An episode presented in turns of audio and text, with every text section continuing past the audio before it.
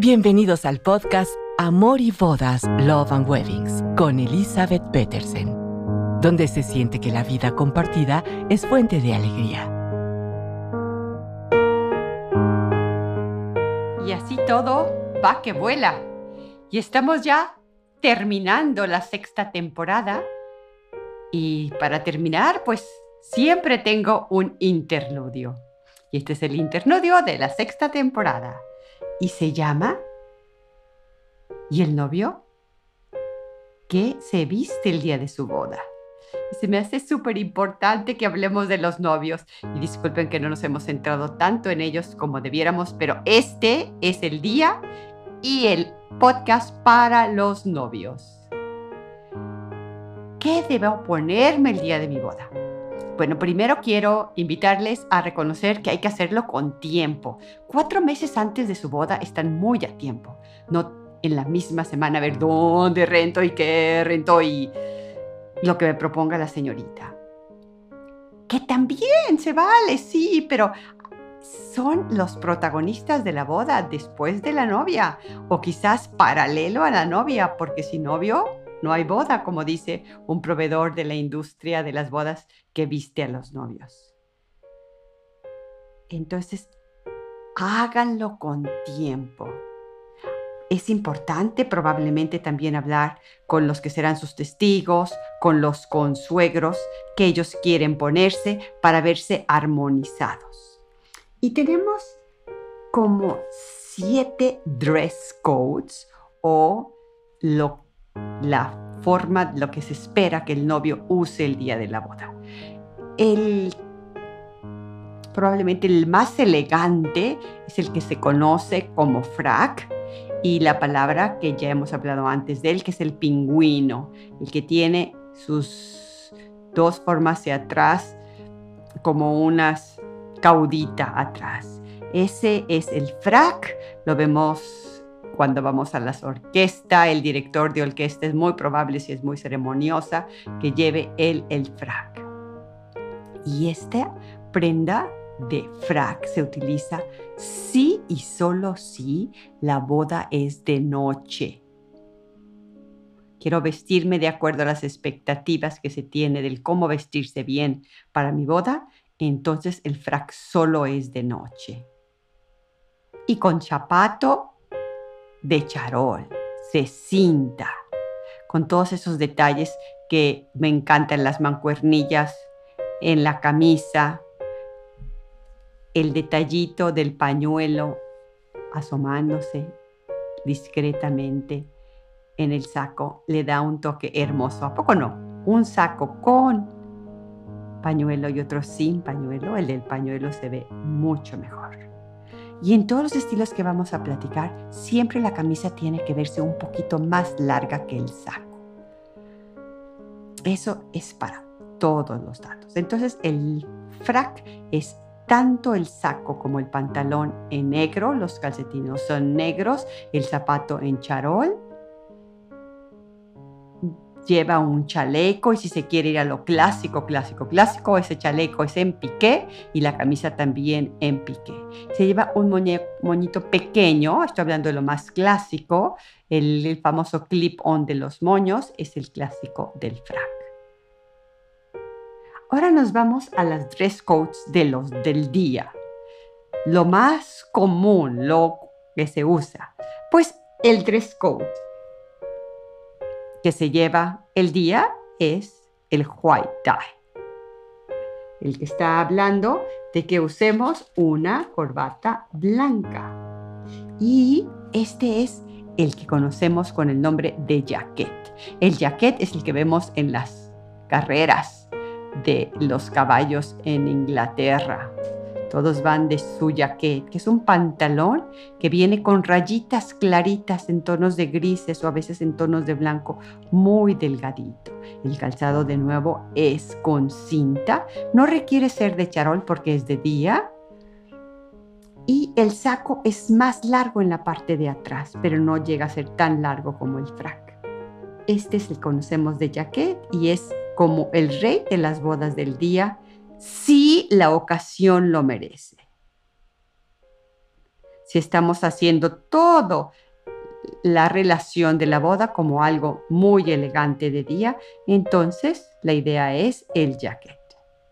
Bueno, pero queremos que sea elegante, pero no tanto, entonces vamos a la tercera opción que tenemos como el nombre de el smoking. Los americanos le dicen tuxedo y el smoking lleva en lo clásico un moño pequeño de clipón negro. Yo creo que todas se acuerdan porque es el que es preferido para las graduaciones. Y luego a veces los botoncitos negros también sobrepuestos que se ven muy lindos. El pañuelo acompañado, siempre un bordetito como un medio centímetro que se acomoda y sale hacia afuera. Hay hasta diferentes formas de acomodar los pañuelos que los pueden ver en, creo que en un tutorial de YouTube o Instagram, que pueden ser en triangulito hacia arriba, pero como que lo clásico es cortadito, en cuadradito y que se asome un poco ese pañuelo. Y luego nos vamos a semiformal. La boda es más importante, menos importante si se escoge un traje diferente. No, es de acuerdo al estilo que la boda está dictando. En el semiformal es un traje clásico. Puede ser en diferente tono. Es de preferencia oscuro. El zapato en el semiformal ya no tiene que ser cerrado. Puede ser un calzado cómodo. Y esto es lo que conocemos semiformal. La persona está a gusto, lleva su corbata larga como de traje, el traje es elegante. Para mí el traje más bonito es el que atrás tiene doble ventilación, se le llama vent, vent, que en las caderas se abren dos, no justo al centro, y el que tiene, a pesar de que me encanta es el cruzado de los seis botones. A los hombres puede ser que les gusta no, más de un solo botón. Recuérdense que aunque tenga el botón de arriba y el de abajo, solo se abrocha el botón de arriba. No es que te queden feo, es que siempre se abrocha solamente el botón de arriba, exactamente. Bueno, pues entonces, después del semiformal, tenemos la opción que le llamamos de locación. Es decir, el dress code es de acuerdo a la locación. Y ahí vamos, si nos estamos haciendo la boda en la playa, pues nos vamos a ir con un traje negro oscuro. Ahí amerita un color claro. Podemos hablarle a las telas tan frescas que se ven los trajes tan lindos como de lino. Si en verdad no queremos traje, pues hasta una guayabera muy elegante, guayaberas en sedas, con unos bordados exquisitos. No llevamos corbata, el calzado también es a gusto. Claro, un calzado que se vea que está lindo y nuevo, pero a gusto. De acuerdo a la elección de probablemente estamos siendo en una playa, en una ciudad colonial. Entonces nos estamos vistiendo, el dress code es de acuerdo a la locación. Y luego tenemos el dress code de moda que se llama festivo. Ese está ahorita como tendencia. Es lo más nuevo. Entonces, en ese, pues llevamos una corbata larga. El traje es así como de colores pasteles diferentes. Y luego les damos el twist de calcetines de colores distintos. El calzado también vuelve a ser de cinta porque estamos en un tema festivo. Pero le damos un twist con accesorios como calcetines de colores que vengo diciendo, como un botonier un poquito más grande, ya como tipo tocado y apoyándolo en el hombro del novio que se venga hacia adelante. El pañuelo puede jugar también a ser de otro tono, probablemente acompañando el tono de los calcetines. Entonces el dress code, code de tendencia ahorita es el festivo. Pero vuelvo a recalcar, no hay una mejor forma ni una menos forma, eh, digamos, no hay una mejor forma ni una forma menos elegante de vestirte el día de tu boda. Lo que es importante es que sea planeado, pensado y haciendo sentido con la temática de tu boda.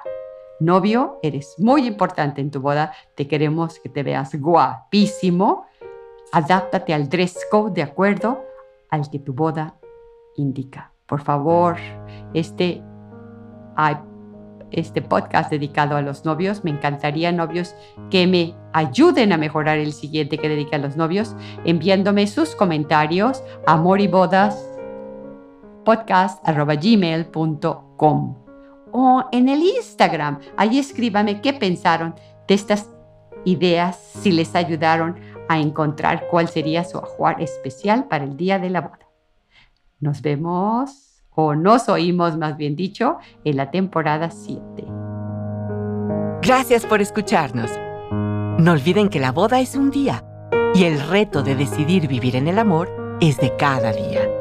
Esperamos sus comentarios en amoribodaspodcast.gmail.com. Hasta la próxima.